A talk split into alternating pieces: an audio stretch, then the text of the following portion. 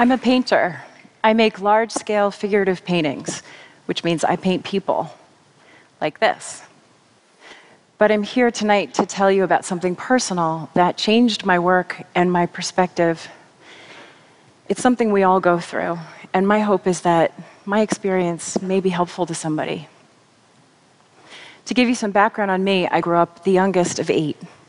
Yes, eight kids in my family. I have six older brothers and a sister. To give you a sense of what that's like, when my family went on vacation, we had a bus.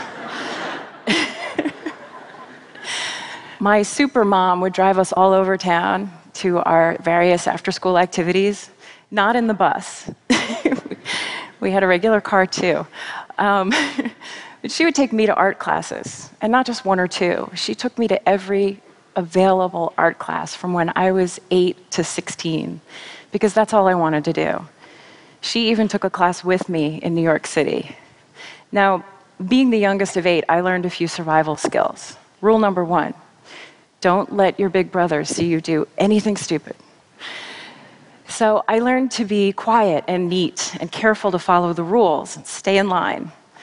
But painting was where I made the rules. That was my private world. By 14, I knew I really wanted to be an artist. My big plan was to be a waitress to support my painting.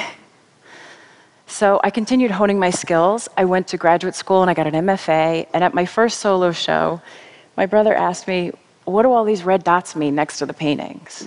Nobody was more surprised than me. The red dots meant that the paintings were sold and that I'd be able to pay my rent with painting. Now, my apartment had four electrical outlets, and I couldn't use a microwave and a toaster at the same time. But still, I could pay my rent. So I was very happy. Here's a painting from back around that time.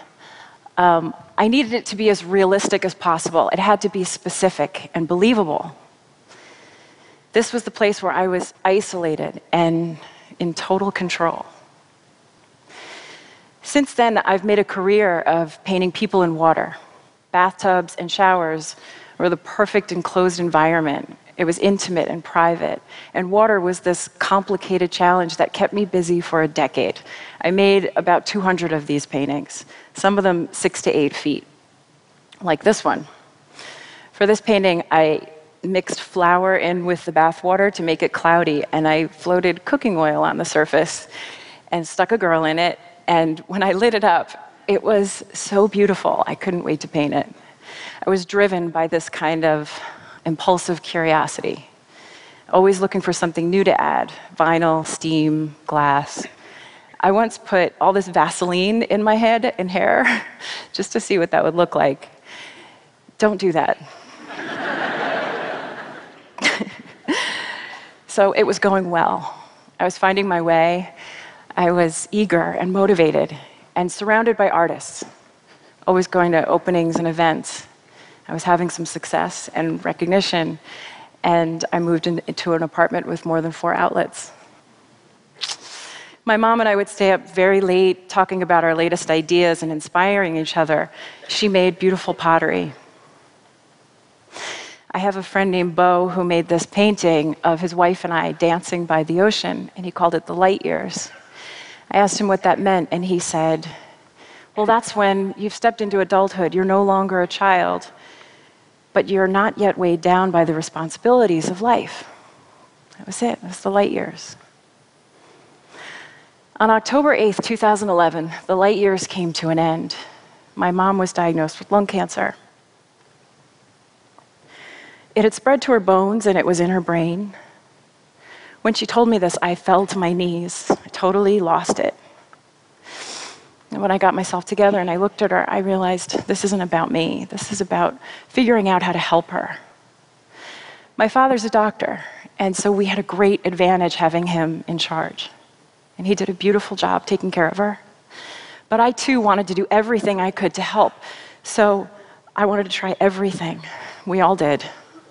I researched alternative medicines, diets, juicing, acupuncture.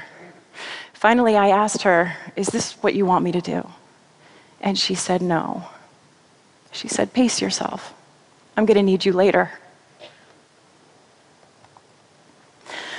She knew what was happening. She knew what the doctors and the experts and the internet didn't know, how she wanted to go through this.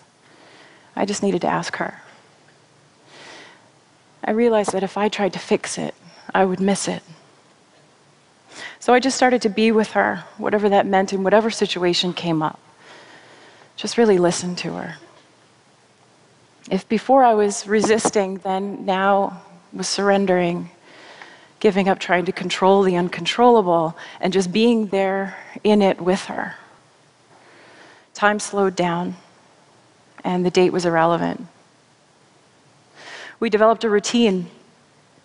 Early each morning, I would crawl into bed with her and sleep with her. My brother would come for breakfast, and we'd be so glad to hear his car coming up the driveway. So I'd help her up and take both her hands and help her walk to the kitchen. She had this huge mug she made. She loved to drink her coffee out of, and she loved Irish soda bread for breakfast. Afterwards was the shower, and she loved this part. She loved the warm water, so I made this as indulgent as I could, like a spa. My sister would help sometimes. We had warm towels and slippers ready immediately so she never got cold for a second. I'd blow dry her hair. My brothers would come in the evenings and bring their kids, and that was the highlight of her day. Over time, we started to use a wheelchair she didn't want to eat so much. And she used the tiniest little teacup we could find to drink her coffee. I couldn't support her myself anymore, so we hired an aide to help me with the showers. These simple daily activities became our sacred ritual, and we repeated them day after day as the cancer grew. It was humbling and painful and exactly where I wanted to be. We called this time the beautiful awful. She died on October 26th, 2012. It was a year and three weeks after her diagnosis. She was gone. My brother, sister, and father and I all came together in this supportive and attentive way. It was as though our whole family dynamic and all our established roles vanished, and we were just all together in this unknown, feeling the same thing and taking care of each other. I'm so grateful for them.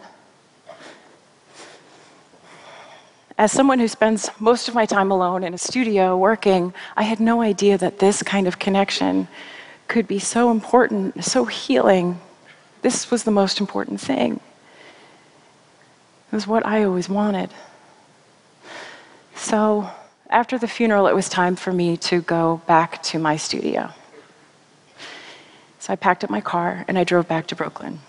And painting is what I've always done, so that's what I did. And here's what happened it's like a release of everything that was unraveling in me. Um, that safe, very, very carefully rendered safe place that I created in all my other paintings was a myth. It didn't work. And I was afraid because I didn't want to paint anymore. So I went into the woods. I thought, I'll try that going outside. I got my paints, and I wasn't a landscape painter, but I wasn't really much of any kind of painter at all. So I had no attachment, no expectation, which allowed me to be reckless and free. I actually left one of these wet paintings outside overnight next to a light in the woods. By the morning, it was lacquered with bugs. But I didn't care, it didn't matter. It didn't matter. I took all these paintings back to my studio and scraped them and carved into them and poured paint thinner on them, put more paint on top, drew on them, I had no plan, but I was watching what was happening.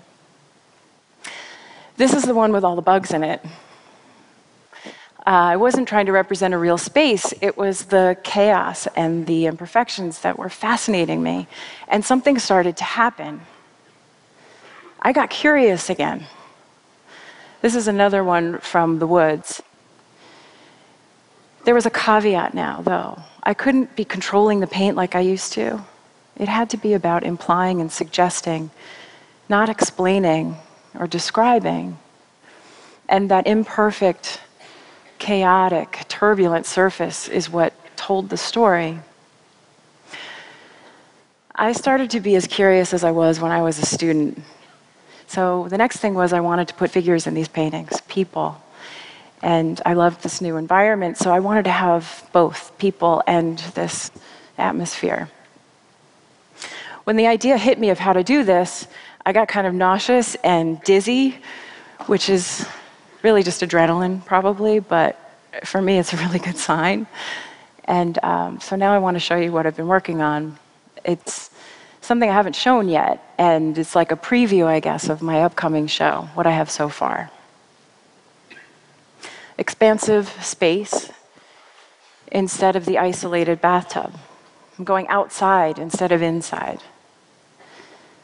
Loosening control, savoring the imperfections, allowing the allowing the imperfections. And in that imperfection, you can find a vulnerability. I could feel my, my deepest intention, what matters most to me.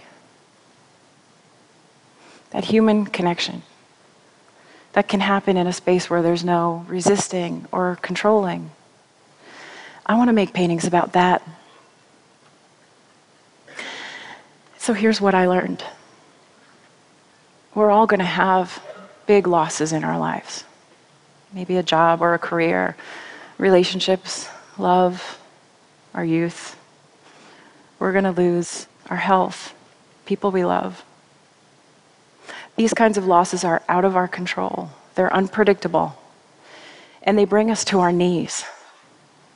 And so I say, let them. Fall to your knees, be humbled. Let go of trying to change it or even wanting it to be different. It just is. And then there's space. And in that space, feel your vulnerability, what matters most to you, your deepest intention. And be curious to connect to what and who is really here, awake and alive. It's what we all want. Let's take the opportunity to find something beautiful in the unknown, in the unpredictable, and even in the awful. Thank you.